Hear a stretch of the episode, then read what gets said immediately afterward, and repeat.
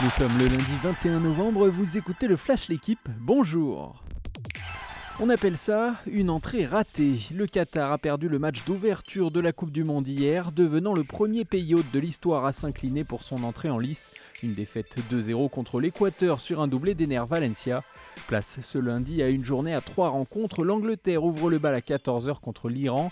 Le Sénégal et les Pays-Bas s'affrontent à 17h. Puis place au dernier match États-Unis-Pays de Galles à 20h. J- avant le premier match de l'équipe de France dans ce mondial. Les Bleus affrontent l'Australie demain à 20h. Hier, Didier Deschamps a indiqué que Karim Benzema ne sera pas remplacé et que les Bleus resteront à 25 joueurs. Eduardo Camavinga n'a pas pris part à l'entraînement ménagé par le staff après quelques douleurs aux adducteurs ces derniers jours.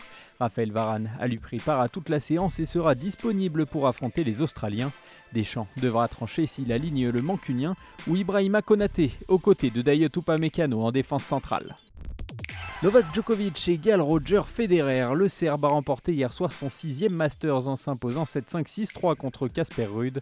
À 35 ans, il devient le plus vieux vainqueur du tournoi des maîtres. Invaincu tout au long de la semaine, malgré quelques signes de fébrilité, notamment contre Medvedev, l'ancien numéro 1 mondial a montré à la nouvelle génération qu'il était encore le patron.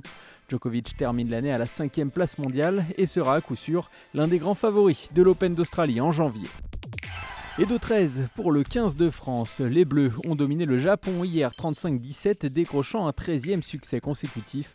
Ils terminent l'année 2022 invaincus, mais cette victoire sans forcément briller laisse entrevoir de nouveaux chantiers à Fabien Galtier et son staff à moins d'un an désormais de la Coupe du Monde en France.